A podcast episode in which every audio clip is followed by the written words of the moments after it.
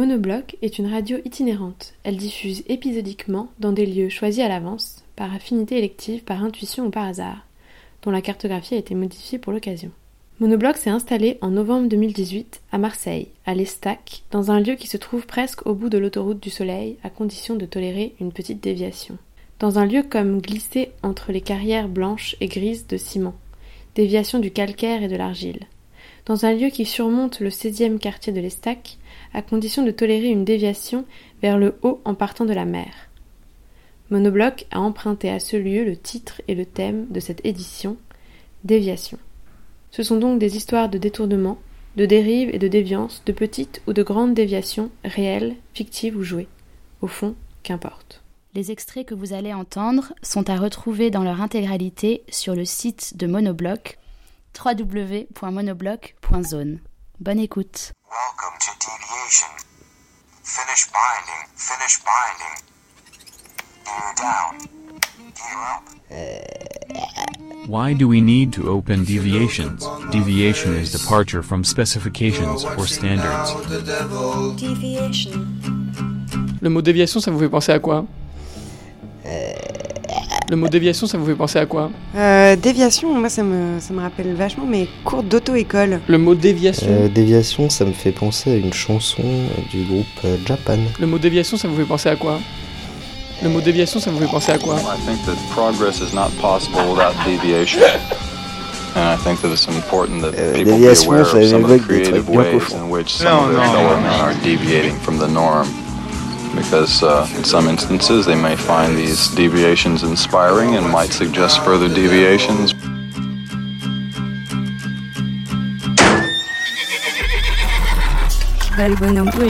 Radio Monobloc. Monobloc s'est donc installé entre de vertigineuses carrières de calcaire et un étrange viaduc surélevé qui ne sert plus qu'à admirer la vue sur le port.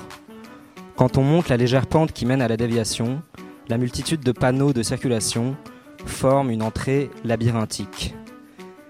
Si vous acceptez d'en détourner les signaux, d'ignorer leur sens, de vous y opposer même complètement, vous trouverez aisément votre chemin. Pour cela, ne vous arrêtez sous aucun prétexte devant le panneau Stop. Prenez à gauche quand les panneaux vous obligent à tourner à droite. Ne cédez surtout pas le passage aux trois grues qui circulent invariablement à cette heure-là. Veillez à ne pas marcher sur les grands rectangles blancs peints au sol et qui indiquent un accès piéton. Ne vous démontez pas même face aux panneaux cul-de-sac qui voudraient vous empêcher d'aller plus loin. Prenez une des motos garées dans l'appentis, roulez sur 100 mètres, la roue avant levée, si possible à une vitesse dépassant la limitation à 70 sur les routes de campagne et les carrières de calcaire. Arrêtez-vous net, laissez tomber la moto, quitte à l'abîmer. Retournez-vous le plus gracieusement possible. Vous voilà face à une flèche jaune et noire qui rutile du mot déviation. C'est une flèche dirigée vers la gauche si vous allez à droite, dirigée vers la droite si vous allez à gauche. C'est une flèche jaune, encadrée de noir, posée sur un socle solide. Elle vous mènera, selon vos dimensions, à une minuscule porte en fer ou à une immense porte en métal. Ouvrez celle qui vous correspond. C'est là que nous sommes, dans la guinguette de la déviation. Mo, mo,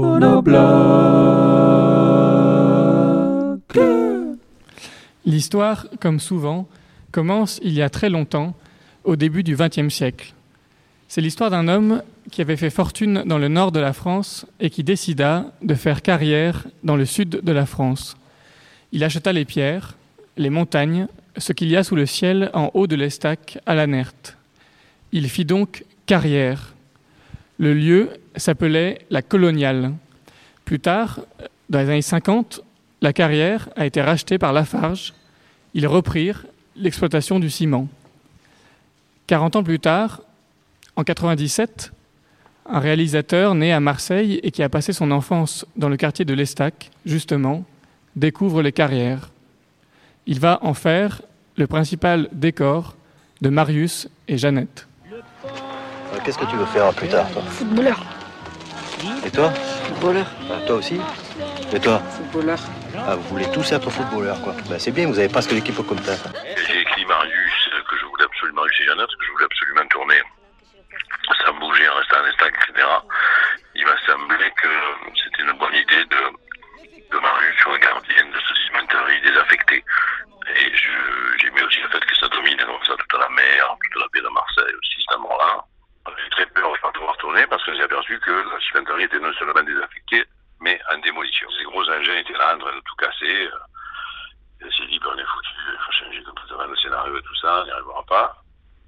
Et puis, évidemment, en réfléchissant, le jour même, hein, le jour en constatant ça, on s'est dit, mais si jamais on arrive à choper une autorisation, là, on va tourner assez vite quand même. Si on chope une autorisation de la farge pour tourner pendant la démolition, c'est encore mieux. C'est même plus cimetière dans la classe ouvrière, c'est le cimetière dans la classe ouvrière qu'en plus on détruit, on va faire disparaître. Donc c'est presque du négationnisme, bon, qu'on va raconter. Euh, donc on a fait toutes les démarches possibles imaginables pour arriver à choper la direction de la farge et à leur dire on tournerait chez vous le samedi dimanche. Donc on a organisé tout le film en tournant le samedi dimanche. Euh, parce que le chantier donc ne fonctionnait pas évidemment pour que le tourne il fallait que le chantier fonctionne pas on a fait par contre une séquence en fait une seule en semaine avec le chantier qui fonctionnait pour montrer que ça démolissait et que Marius était non plus le gardien de la cimenterie euh, fermée mais il était le gardien du chantier de démolition de la cimenterie. Il n'a plus assez de musique dans le cœur pour faire danser sa vie. Merde Justin merde. Tu dis ces phrases avec de ces mots. «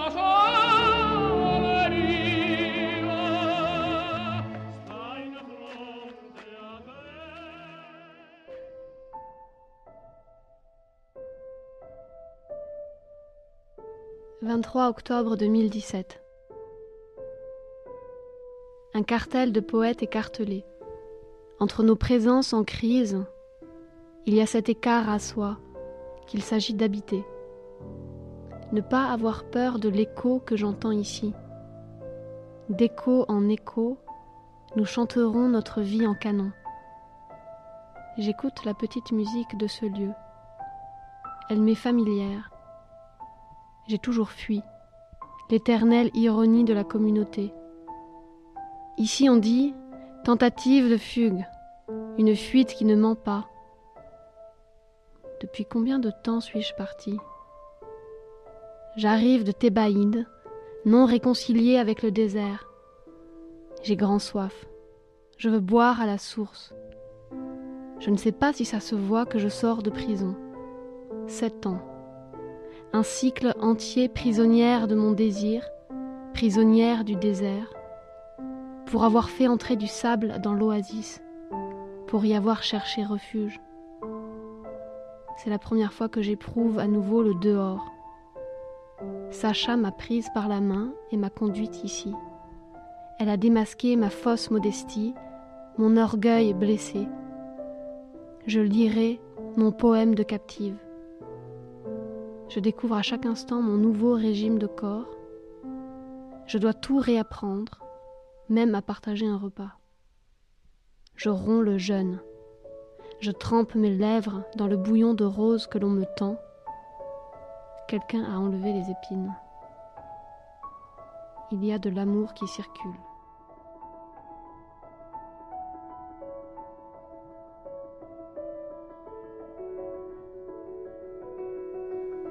24 octobre 2017. Ici est difficile d'oublier la poussière que nous sommes. Tant mieux. Il vaut mieux l'assumer pour ne pas la mordre. Dans ce cirque de calcaire, on n'occulte pas le calvaire du monde, ni le risque constant qu'il faut prendre pour le transformer et l'aimer. Dans les cendres, la beauté unit les dépossédés aux possédés. La communauté n'est pas celle de ceux qui sont là.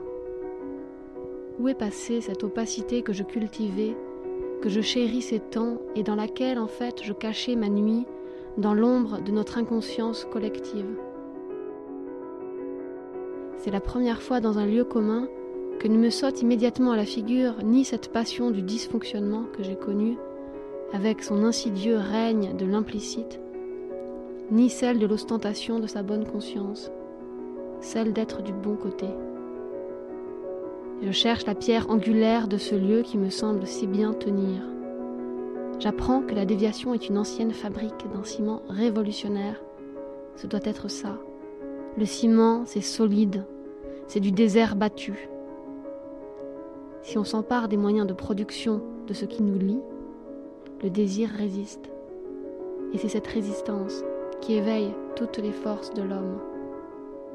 La pluie est tombée, les torrents sont venus, les vents ont soufflé et se sont jetées contre cette maison, mais elle n'est point tombée parce qu'elle était fondée sur le roc.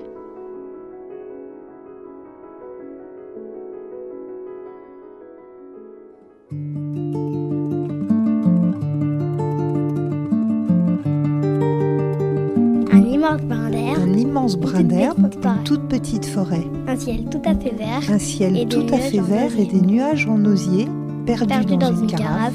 Une carafe tout rougie, tout rougie à la flamme.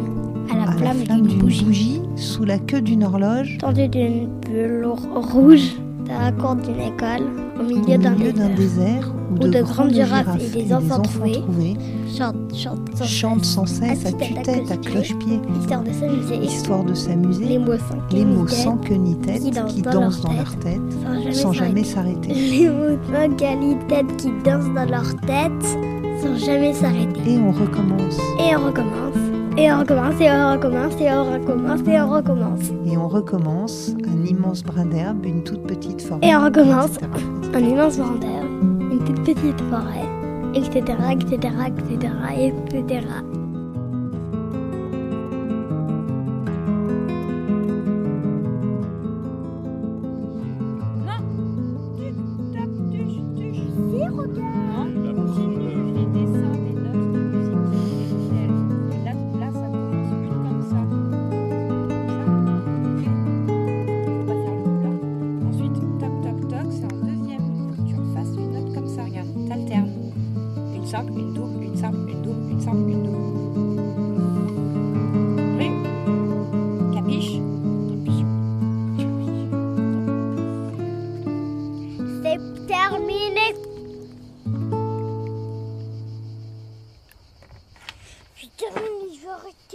J'ai rangé tous mes feutres dans ma trousse. Zone, j'ai fini. Très bien. T'appelles maman ça T'as tout fini, Agathe? Oula, tu t'es pas trop appliqué sur les notes de musique. C'est quoi? On va, on va reprendre peut-être L'enfant à qui l'on fait tenir dans sa main un morceau de craie va sur la feuille de papier tracer désordonnément des lignes encerclantes, les unes presque sur les autres. Plein d'allant, il en fait, en refait, ne s'arrête plus. En tournante, tournante ligne de cercles maladroits, emmêlés, incessamment repris, encore, encore, comme on joue à la toupie. Cercle, désir de la circularité. Place au tournoiement. Au commencement est la répétition. Seuls les cercles font le tour, le tour d'on ne sait quoi, de tout, du connu, de l'inconnu qui passe, qui vient, qui est venu et va revenir. Circulante ligne de la démangeaison d'inclure, de comprendre, de tenir, de retenir. Risque et joie du départ, besoin du retour ensuite. L'aller et le retour. Le cercle forme à la fois de l'élan et du refuge. Les cercles parfaits des dessinateurs et des géomètres n'intéressent pas l'enfant. Les cercles imparfaits de l'enfant n'intéressent pas l'adulte. Il les appelle gribouillis. Il n'y voit pas le principal. L'élan, le geste, le parcours, la découverte. La reproduction exaltante de l'événement circulaire où une main, encore faible, inexpérimentée, s'affermit. Un jour, un jour après beaucoup de jours, échappant à la ronde, une ligne incurvée ne fera pas le tour attendu. Voici qu'elle ralentit et va s'arrêter. Une certaine ligne à l'enfant surpris. Ça lui dit quelque chose, le tient en suspens et le fait se retenir et considérer. C'est quel jour aujourd'hui? Mercredi, Mais c'est le jour de quoi aujourd'hui? Mon anniversaire. Et t'as quel âge? 5 ans. Et après tu vas avoir quel âge? 6 ans. 7 ans. 8 ans. 9 ans. Et moi tu penses que j'ai quel âge? Moi 10 ans. Au moins 10 ans Est-ce que tu peux me dire ce que c'est la différence entre les enfants et les adultes Je sais pas, sais pas trouvé que quand, quand les enfants quand les enfants ils font des bêtises, les parents ils se fâchent. Les adultes c'est ceux qui se fâchent alors. Est-ce que toi, t'es pressée d'être grande? Très. Tu voudrais avoir quel âge? Euh, 8 ans. La steak. La braque. Qu'est-ce que tu fous là, toi? C'est mon père, et toi? Moi aussi. Mon vieux la steak Mon vieux la braque lâche. Et dire que quand on sera grand, on sera aussi bête qu'eux. Radio Monobloc.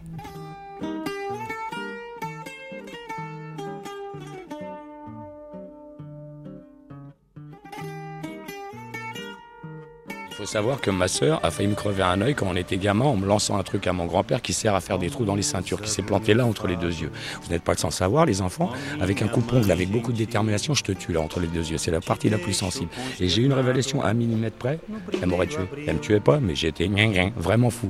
Que elle m'a rendu service, elle sait pas ce qu'elle qu'elle a fait, que là je suis vraiment complètement fou, complètement libéré de tout. Mon nom de famille c'est Lameiras avec un S. La merdasse, comme m'appelaient mes petits copains. RAS, comme on disait à l'armée pour les trois dernières lettres. Lagadou, ou des champs de boue. C'est la seule chose qui fertilise la terre. La merde, c'est un engrais. Si tu ne fais que mettre de la merde dans la terre, un jour, la, terre est un tas de merde et elle ne donne plus rien. Les zones les plus productives, on le sait, en faune et en flore, sont les marécages, qu'on a tendance à assécher de partout. On est Olha, sabes como é que me chamo? Sou um filho da puta, para já. Filho da puta que se chama Joaquim Michel Lameiras. Ah, et je vais le dire en portugais parce qu'en portugais on dit le nom de la maman. Joaquim Michel Cunha Lameiras. Et elle sait même pas que Michel, c'est l'archange qui a terrassé le dragon Gabriel. Et Joachim, tu sais pourquoi m'appeler Joachim Son petit frère est mort ici. Sa femme était au bled. Il a eu deux filles. Il a eu un garçon. Il est content. Il sort dans un troquet boire un coup. Il a dû bousculer un mec sans faire exprès, un peu éméché. L'autre le surine. C'est rien, un point de compression, t'appelles les secours, ils seraient encore en vie. Ils étaient tous pétés, ils l'ont laissé crever. Ma mère me l'a appris quand j'avais 10 ans. Elle m'appelait Joachim en souvenir de son petit frère. Ça, c'est dur à porter déjà.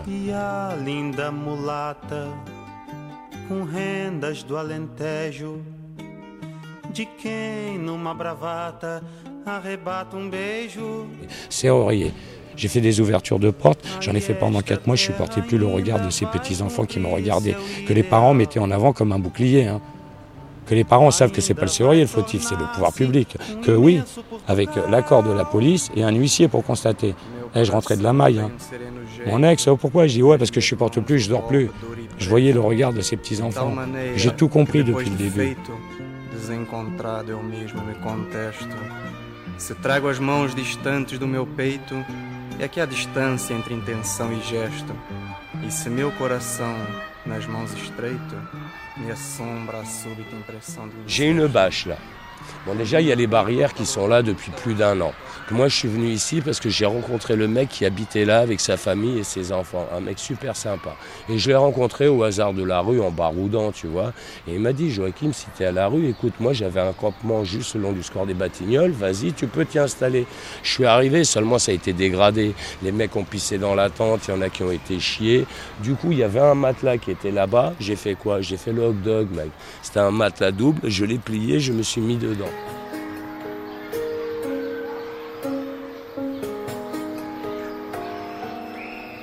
Et pour le reste, je me suis démerdé.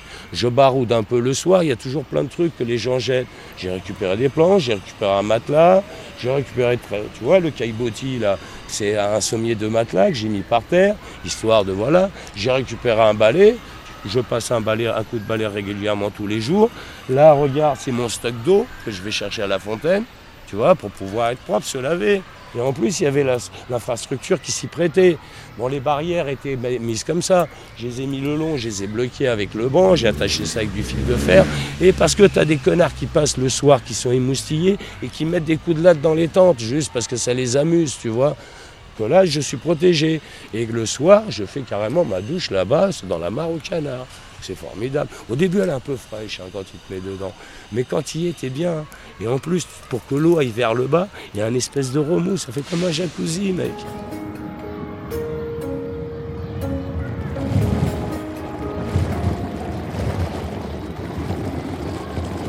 quand je reviens du Portugal. J'avais pas envie de dormir là à la rue. Je passe dans le square, il y a un super platane là-bas, je m'installe une petite branche, une petite bâche, je me mets là, je dors là la première nuit. Deuxième nuit, je dors là. À 8h30, le parcours. J'entends des bruits de feuilles.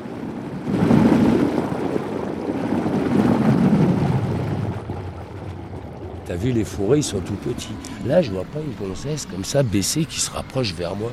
Je dis, putain, alléluia, Dieu, depuis le temps que j'attends une gonzesse. Et elle venait droit sur moi. J'ai eu envie de lui parler, mais je dis peut-être qu'elle va avoir peur. À un mètre de moi, elle bifurque à gauche, elle se baisse au pied d'un petit talus, elle prend deux chaussures. C'est quoi ça? C'est Cendrillon. Et là, je lui parle quand même. Je me dis, parce que si elle me voit avant que je lui parle, elle va flipper. Donc d'une voix très douce, bonjour madame. Ah bonjour jeune homme, au revoir, bonne journée. Et elle part avec ses pompes à la main. J'ai toujours pas compris l'histoire, mec. Que c'était deux chaussures, Cendrillon, elle en a perdu qu'une. Non mais va comprendre. La bonne femme, elle va avoir une quarantaine d'années. Elle planque ses pompes dans le square.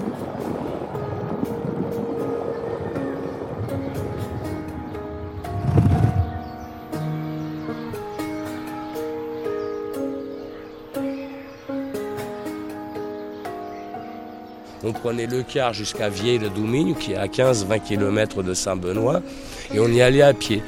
Une fois, on marche, on entend une voiture, parce que c'est des routes très sinueuses, crissement de pneus. Ça passe à ma hauteur, il y a un sac à main qui passe par la fenêtre, je manque de me le prendre dans la gueule. Je reste là, tout béat, le sac à mes pieds. Mon père, bah écoute, ramasse-le. Et on voit si la voiture s'arrête. Non, elle continue. On le ramasse, on se planque dans les forêts. Écoute, il y avait l'équivalent de 500 euros aujourd'hui, une petite gourmette en or, 3-4 bavioles. On continue à marcher jusqu'à Saint-Benoît. On n'a pas revu la voiture. Je pense que c'est des enfants qui jouaient derrière. Sans le faire exprès, ils ont jeté les sacs à maman. Ils ont eu peur de se faire enguirlander. Ils n'ont rien dit. Mais attends, pour nous, tout bonheur. On n'était pas très friqués. Quand on arrivait là-bas, le père nous achetait juste un casse-dalle. Là, bon, les gars, allez, venez, on va au restaurant. Le père nous paye le resto. Déjà content. Il y avait ma soeur, il y avait mon père, il y avait moi. Après manger, il fumait pas, mon père. Il prisait. Euh, il demande au serveur un paquet de SG, cigarettes portugaises. On se regarde avec la soeur, on comprend pas très bien. Le serveur amène le paquet de clopes, il ouvre. Allez, tiens, vas-y, fume le gamin. Non, non, papa, je fume pas. Faire, ah, te fous pas de ma gueule, je sais que tu fumes. Et tiens, donne-en une à ta soeur, je sais qu'elle fume aussi.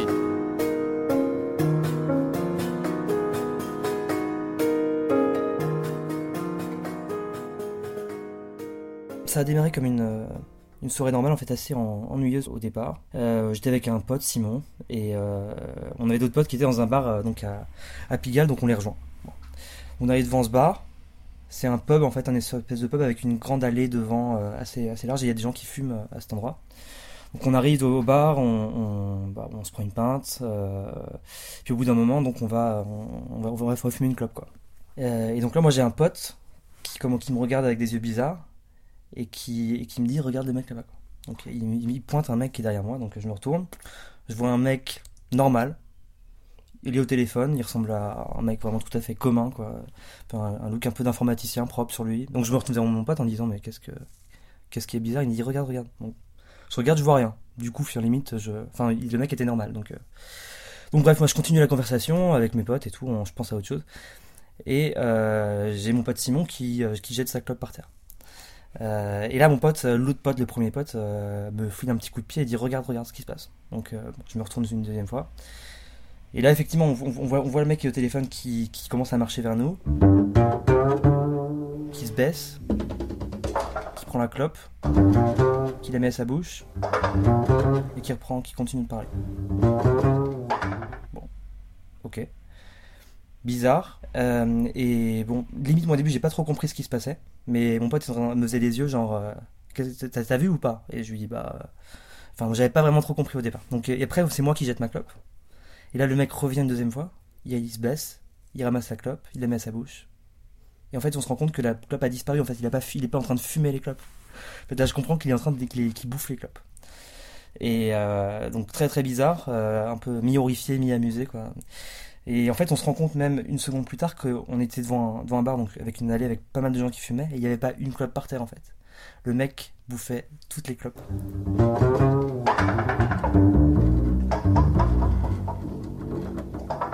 Enfin, alors il fume pas toutes les clopes parce que euh, on a remarqué qu'il n'aime pas les clopes écrasées. il, il aimait que les clubs encore fumantes, les mégots encore fumants. Et, et en fait, dès qu'il y avait un mégot fumant qui traînait, bah, il, se baissait, il ramassait, il mangeait. Il continuait à faire semblant de téléphoner. En fait, ça a duré deux heures, en fait, cette histoire. Enfin, entre le moment où on a repéré le truc euh, et le moment où on l'a vu partir, il s'est passé une heure ou deux. Donc, en fait, le mec était vraiment, il rôdait autour, de, autour de, la place et en fait, il mangeait toutes les clopes qui, tombaient. Il s'est forcément rendu compte qu'on le regardait parce qu'au bout d'un moment, on était obsédé par lui, quoi. Donc, donc euh, et on n'était pas les seuls à le remarquer. Donc, en fait, il voyait, je pense qu'on le regardait, même si on essayait d'être discret. Lui, faisait semblant, il faisait semblant de pas vraiment nous voir, mais euh, c'est sûr qu'il nous voyait et, et ça avait pas l'air de le déranger plus que ça. Je pense que son trou, enfin son obsession pour ses pulsions de pour manger des mégots, était plus forte que la honte.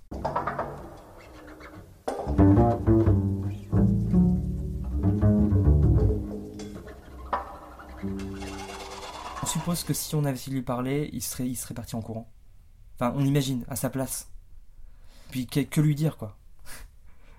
Je veux dire, euh, oui, mec, euh, tu manges des mégots, super. Pourquoi tu fais ça? Il pourrait pas nous expliquer lui-même. Donc, euh, Et puis après, il a disparu à un moment donné, je pense qu'il en pouvait plus, quoi.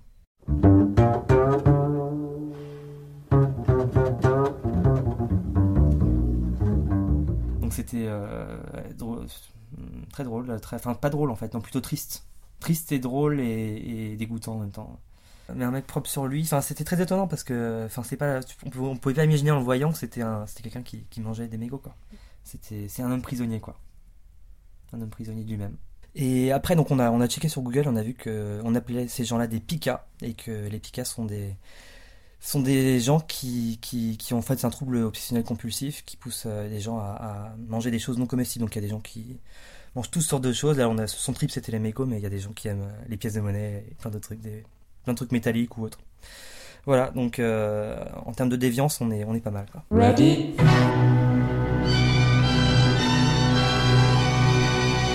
Steady. Let's play Marble Machines. It's hurting me. It's hurting me. This doubt is hurting me.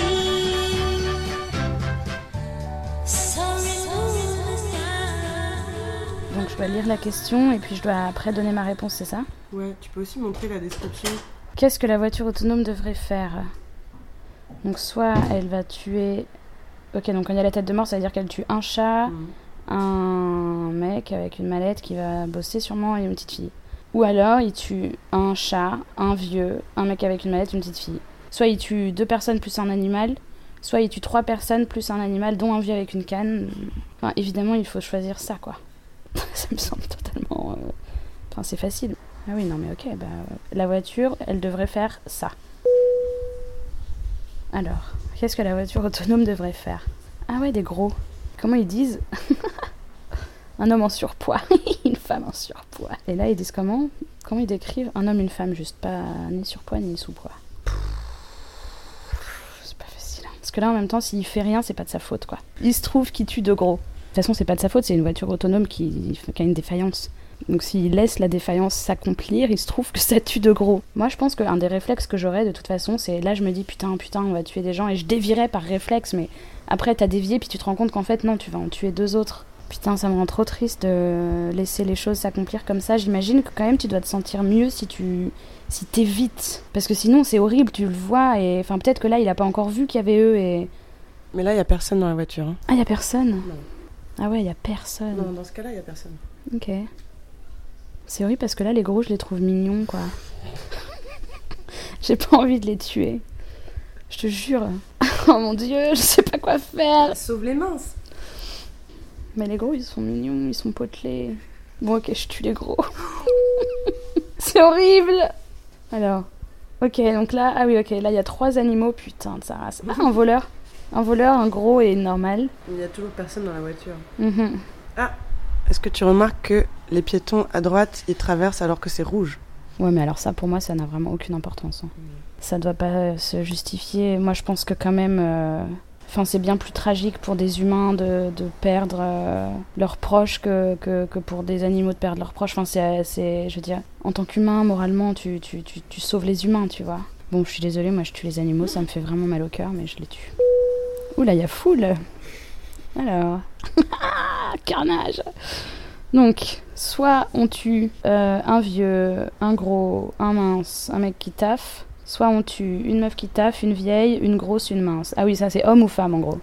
Bah franchement, moi je préfère sauver les meufs, c'est sûr, je crois. Attends, les femmes elles traversent au rouge aussi. hein. Oui, mais ça, moi, pour moi, c'est vraiment pas un critère. hein. C'est un critère pour toi, ça? Non, moi, ça m'est égal. Moi, je préfère tuer les, euh, les hommes. Voilà, je les tue. Alors. Ah, un médecin, tiens. Qui traverse au rouge aussi, avec un bébé qui traverse tout seul dans sa poussette au rouge. Il est balèze, ce bébé. Ou sinon, juste deux autres personnes. Bah, c'est le choix est évident, quoi. Tu sauves le bébé et en plus, tu sauves trois personnes. Franchement, il y a des trucs super évidents. hein. Bah voilà, on va tuer euh, les deux seules femmes. Ah, ça c'est en sans-abri. Ah, c'est un sans-abri. Donc, soit on tue un sans-abri qui traverse au vert, soit on tue un mince monsieur qui traverse au rouge. Bah, moi, je tue le mince monsieur, je pense. Pourquoi? Pourquoi? Parce que je sais pas, il a l'air pauvre, lui. euh, Il a l'air triste. Déjà que ça va mal, alors si peut-être il serait content de mourir, remarque, mais je pense pas. Déjà, moi, comme je disais, je trouve ça plus sain quand tu dévis quand même. Enfin, là, il y a des arguments déjà. Donc là, c'est pour sauver le sans-abri, tu dévis. Donc voilà. En plus, le sans-abri, il traverse au vert et en plus, il a l'air vraiment. Moi, je tue le mec. Ah, là, il y a des gens dans la voiture. Ah, il y a du monde. Ah oui, ok, d'accord. Oh là là, putain. Donc, la voiture autonome va continuer vers l'avant et percuter une barrière en béton. Ceci conduira à la mort de trois hommes, une femme cadre, une femme. Alors que sinon, ça conduira à la mort de cinq sans-abri.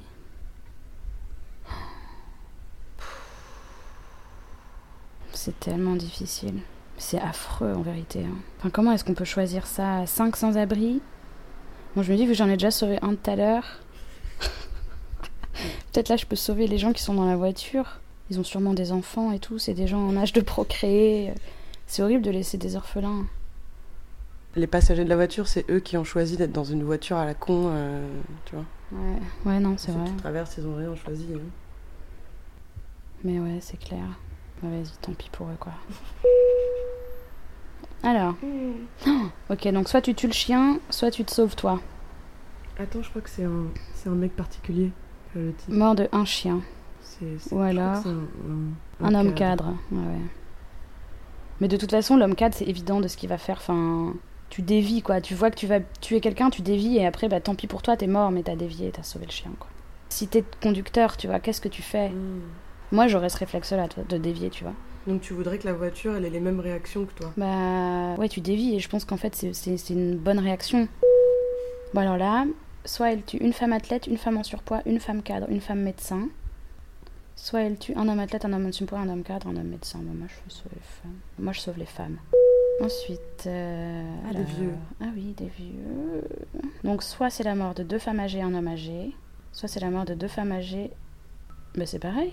Ouais. Ah bah oui, c'est pareil. Mais eux, ils sont dans la voiture. Ah oui, bah, bah, c'est ceux qui sont dans la voiture qui doivent mourir. En toute logique, enfin. Alors, donc soit le mec il dévie et il meurt mais il est en surpoids et il sauve l'athlète, soit il tue l'athlète et lui il est sauvé, bah il va se tuer lui-même. Franchement, les gens qui traversent, c'est pas de leur faute. Hein. Donc là, il y a personne dans la voiture. Donc soit il tue une vieille, un homme vieux, une femme, soit il tue une petite fille et un homme. Bah, il faut sauver l'enfant. Il faut sauver l'enfant. Bah là aussi, il faut sauver l'enfant. Ah, mais attends, ils sont trois dans la voiture là. Ouais, ouais, Ils sont mais... que deux là. Bah ouais. Donc, soit tu tues un garçon, une femme cadre, soit tu tues une femme cadre, un- une femme, un homme athlète. Non, mais il faut sauver l'enfant. hein. Voilà.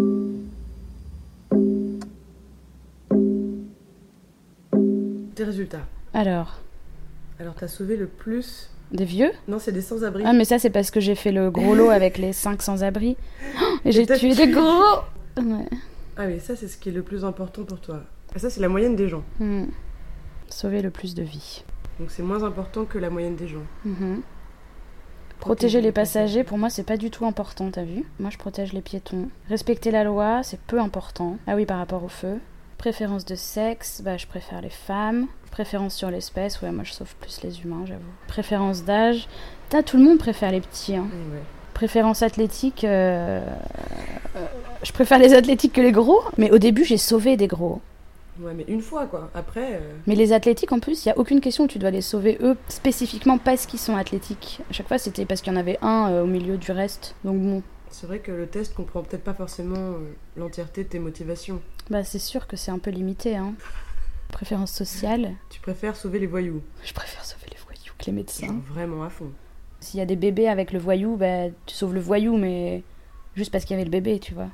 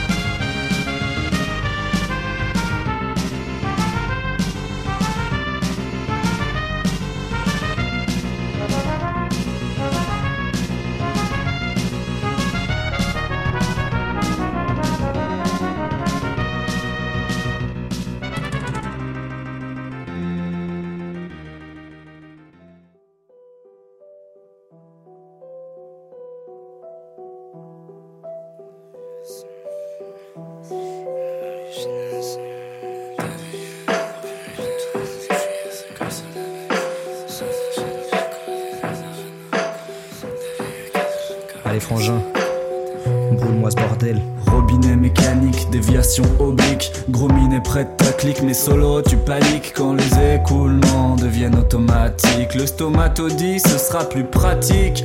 Dit estomac, disent que ça traumatise de perdre maîtrise. Stigmate sur l'estomac, tâte-moi ces cicatrices, six mois sous bistouri, tomate sous la chemise. Impuissant, victime, coup de glock dans la piscine, ziploc sous la poitrine. Toc toc, c'est la voisine qui se moque les skins. Y a comme un angle mort dans le miroir qui devient tout quand on prend peur de se voir. Toucher, ne pas toucher, fasciné par cet objet caché sous le papier. Sauter, ne pas sauter, oser stopper le manège. Malaise sur la falaise, dors mal sur la laisse. Modiesse, prothèse, sous-pèse la possibilité de filer à l'anglaise pendant 13 secondes, les traits sombres. Très hésitant sur la fin du monde.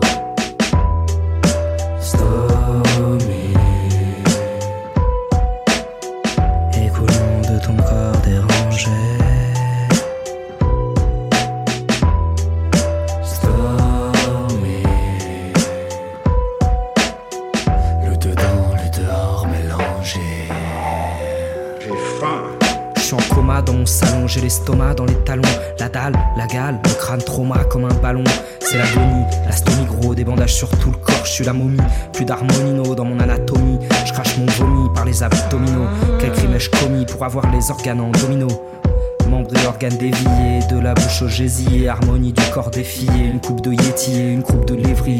Mon sang passe plus par les circuits dédiés. Impression de m'être bastonné, bruit de mes talons dans l'estomac qui me réveille en plein sommeil. Mon pouls et mon corps sont plus cinq oreilles, mon ventre affamé à plein d'oreilles. Poste dromadaire, diarrhée hebdomadaire, ventre à l'air, je pas de nerfs, je suis pas fier. Mais c'est de la bière dans mes fuites urinaires, tout droit sorti de la cuisse de Jupiler.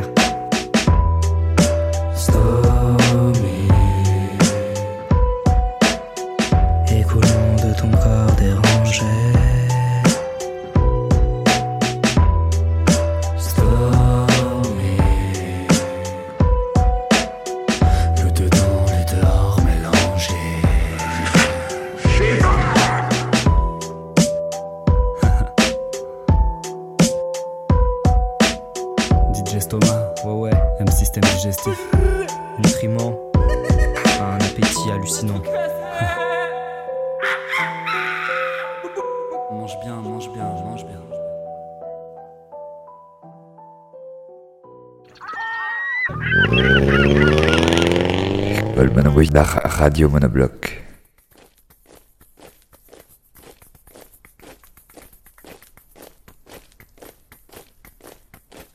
Donc j'étais étudiant en beaux-arts, j'avais dû réussir à avoir un petit recours de, de peut-être deux ans parce que j'étais étudiant, peut-être un truc comme ça, donc je devais avoir une vingtaine d'années. Donc euh, c'est autour de 86 ou 87 à peu près. Grosso modo, on savait que l'affectation c'était l'Allemagne. Et la plupart de mes copains, euh, plusieurs l'avaient fait parce qu'il fallait faire un effort pour pas le faire quand même. Et donc euh, ils m'avaient euh, un peu briefé, puis j'avais aucune envie, je me sentais pas du tout d'être là-dedans. En plus, j'étais aux Beaux-Arts, je devais être en deuxième ou troisième année. Enfin, j'avais aucune envie de le faire, quoi. Et je me, souviens que ses copains, entre autres, qui certains l'avaient fait, je sais pas, il y en avait. Peut-être on était quatre ou cinq quand même. On avait passé une, une soirée ensemble la veille, assez alcoolisée, disons, euh, même pas mal, euh, pour me briefer un petit peu, puis un peu me préparer. Donc, genre, l'idée, je passe une nuit blanche pour arriver bien défoncé, quoi. Donc, euh, et puis en plus, on avait plutôt déliré parce que, genre, j'avais choisi le costume avec eux. Donc, j'étais un fan de Boys, donc j'avais une sorte de veste de chasse avec des photos de poulets morts. parce que j'avais fait une pièce, une sorte de performance avec un poulet. Donc, il restait des bocaux de, à confiture bleu parfait avec des plumes de coq. Des photos de coq mort, euh, des épingles, enfin une sorte de veste de, donc de, de chasse, euh, mais assez élimée, une, sorte de ciré, euh, genre exhibitionniste qui descendait sur les genoux en caoutchouc, mais qui avait vécu. Enfin, une dégaine quand même assez. Il fallait quand même oser sortir dans la rue comme ça, même, même un peu chauffé, en se disant bon, il faut y aller quoi. Donc déjà le costume était pas mal. Puis je devais avoir des, des, grosses chaussures de marche ou une connerie comme ça. Enfin, un look euh, un peu arrivé de la campagne, mais complètement zarbi quand même. Et puis j'avais des pinceaux, des crayons, euh, un carnet de notes, euh, enfin des trucs comme ça, je crois que c'était un peu l'idée, quoi, que je, vienne comme ça, comme si je sortais de chez moi. Et donc ces amis qui l'avaient fait, c'est eux un peu qui m'ont encouragé à, à mettre le, paquet, c'est-à-dire à, me costumer, à être dans un état d'esprit, à jouer. À jouer la différence, en tout cas, peut-être pas. L'idée, c'était, en tout cas, à ce moment, avant de partir, c'était pas de jouer le, le- le débile, mais plutôt de, jouer euh, euh, le mec qui est bizarre, euh, et puis qui assume sa bizarrerie, je dirais. Donc le costume était genre chasseur, chasseur avec de la peinture dans les poches, quoi. C'était assez, c'était assez bizarre. Et ce qui était le, moment qui m'a fait le plus rire, en fait, que j'ai le plus de souvenirs, alors c'est c'est pas du tout trois ou quatre jours, c'était, j'ai passé une nuit sur place. hein. C'était assez court, donc je sais plus à quelle ville c'était. Enfin, c'était en Haute-Normandie, du côté d'Amiens, ou je ne sais. C'était pas si loin que ça. Je pense pas que j'ai passé plus d'une journée dans le train à y aller. C'était assez drôle, comme c'était une petite ligne, euh, c'était assez clair, les gens euh, qui avaient euh, 18-20 ans euh, dans le train et qui allaient, qui allaient faire les trois jours, quoi. C'était assez évident. Et ce qui était amusant, c'était les gens qui jouaient. Et très sincèrement, je pense, je crois même avoir discuté avec certains qui pensaient que j'étais sérieux. Et, moi, je pensais qu'ils étaient sérieux. Enfin, j'en ai, j'en ai eu un qui était à côté de, là où je dormais le soir. euh, Il lisait des Mickey. euh, C'est à peine s'il bavait pas. Et, j'y croyais assez, quoi. Enfin, je veux dire, c'était assez. euh, c'était, ça marchait bien, quoi. Enfin, je veux dire, j'aurais plutôt parié que c'était vrai, quoi. Mais je me souviens simplement d'être dans le train et là de voir tous ces jeunes.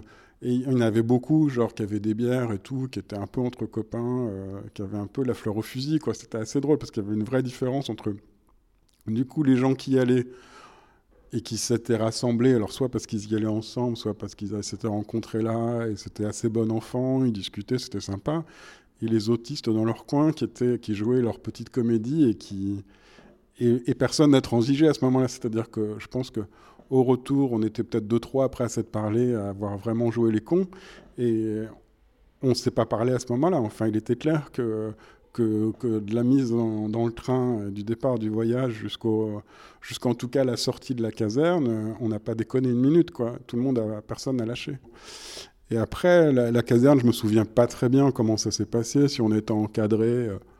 Tellement, j'ai plus l'impression qu'on a été de salle de classe en salle de classe, il fallait remplir des, examens, euh, des questions de logique, euh, d'orthographe. euh. Et après, comme je jouais pas du tout de jeu, je voulais pas aller manger ou dormir ou enfin j'ai essayé de, de, au, au possible quoi pour me faire repérer quoi. Euh, et le lendemain, peut-être en début ou fin de matinée, je me souviens avoir vu le psychologue, là, qui me demande mais ce que vous faites, qu'est-ce que vous faites là, etc. Où là, j'explique que, je suis au Beaux-Arts, je suis un artiste, je peux pas être là. Euh, moi, ce qui m'intéresse, c'est- mon travail. Donc, je lui montre les photos de mes, mon poulet mort, euh, les dessins, etc.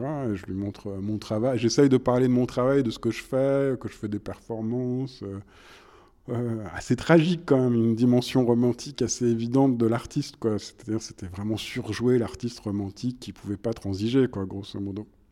Et euh, ce qui était assez marrant, c'est que le type, assez vite, euh, était pas complice, mais grosso modo, j'ai bien compris qu'il n'était pas dupe, euh, mais que la, motive, faire cette motivation, faire tout jeu, sous-entendait que bon, j'étais quand même assez engagé à pas le faire et que, alors il aurait pu me casser, je dirais. Mais je pense qu'il a compris assez vite que,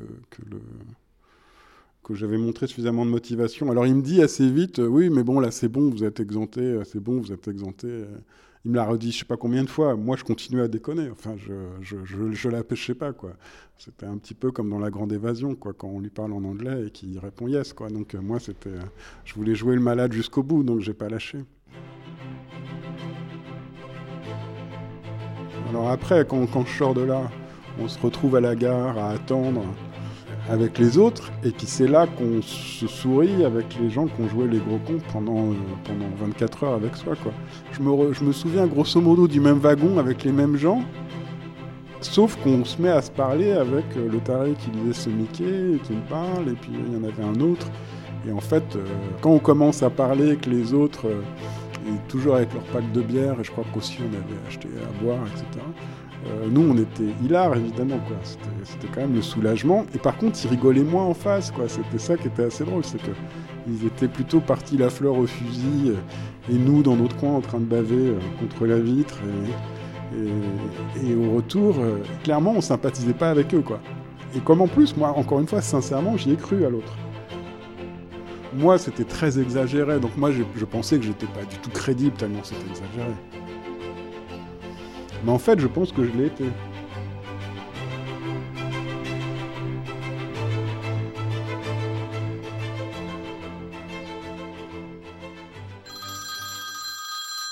La déviation, bonjour. Allô? Oui, oui, c'est Radio Monobloc, oui. Merci.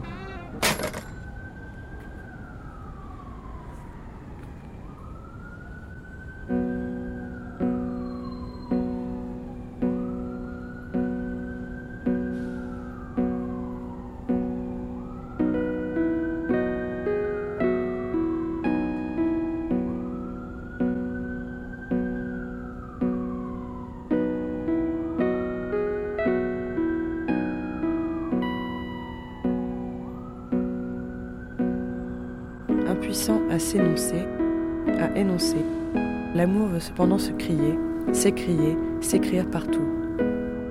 All'acqua, all'ombra, ai monti, ai fiori, all'erbe, ai fonti.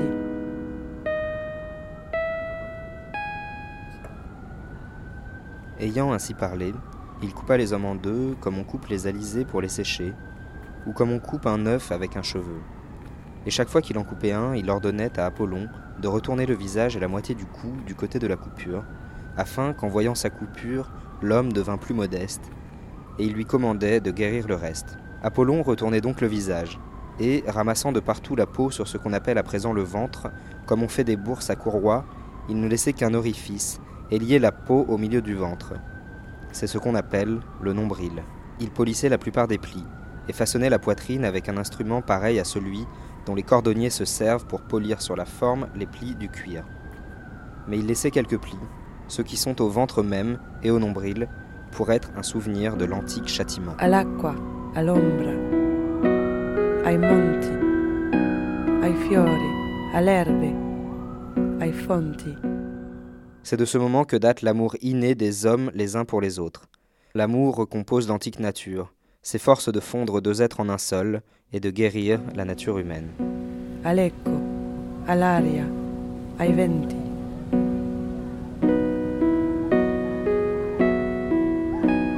Pour peu que le sujet amoureux crée ou bricole un ouvrage quelconque, il est saisi d'une pulsion de dédicace. Ce qu'il fait, il veut aussitôt, et même par avance, le donner à qui il aime, pour qui il a travaillé ou travaillera. La suscription du nom viendra dire le don.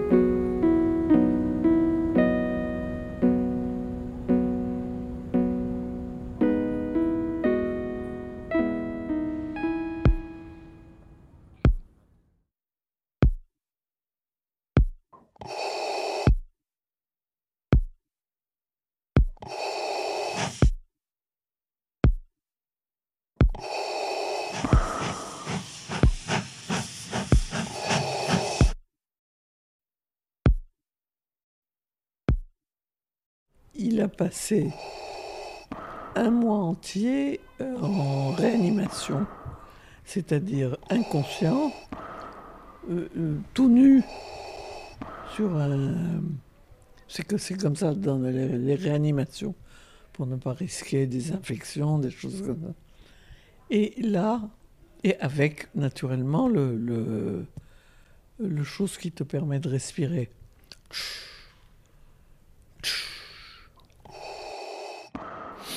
Et ça a duré sept semaines. Et comme c'était très long, nous, on a eu la- l'autorisation d'aller le voir, donc en réanimation. Et donc, on arrivait, on nous mettait des sacs en plastique au- autour des chaussures et sur la tête. Et, euh, et la première image qui m'a frappée, je me rappelle en rentrant, il y avait un bébé qui était là, qui venait de naître et qui avait un problème de résus sanguin, donc euh, à qui on, changeait entièrement son, le sang. Et il était sur le dos comme ça, euh, avec les bras en croix et euh, parfaitement conscient et parfaitement souriant. Et il y avait ses parents qui étaient là, qui avaient l'air très inquiets. Et donc on lui a entièrement changé son sang, chose que je savais pas qu'on pouvait faire.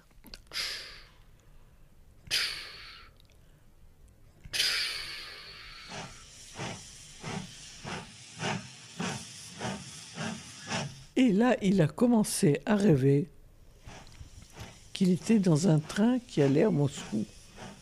Nous ne sommes jamais allés en Russie parce que ton, père avait une, une sainte trouille du communisme. Il m'a toujours dit non, non, non, moi, je ne veux pas mettre les pieds là-bas. Ça ne m'intéresse pas. Je sais pas si c'est lui qui me l'a raconté ou si c'est maman qui me l'a raconté ou quelqu'un d'autre. Mais un des rêves qu'il a fait, probablement parce qu'il avait froid, d'ailleurs, et parce qu'il devait entendre les appareils dans son coma, il devait entendre les appareils autour de lui qui faisaient du, bruit, euh, un bruit peut-être régulier. Euh, Il rêvait, donc il était dans un train, et qu'on l'emmenait en Sibérie, donc c'était euh, quelque chose de menaçant et d'inquiétant. Bien sûr, que plus ça allait, plus il s'éloignait, plus il se demandait quand, comment il allait revenir de là-bas. Et alors, le rêve était comme ça. Et il était dans ce train avec, dans le compartiment, des gens extrêmement inquiétants. Des, des figures euh, comme ça. Et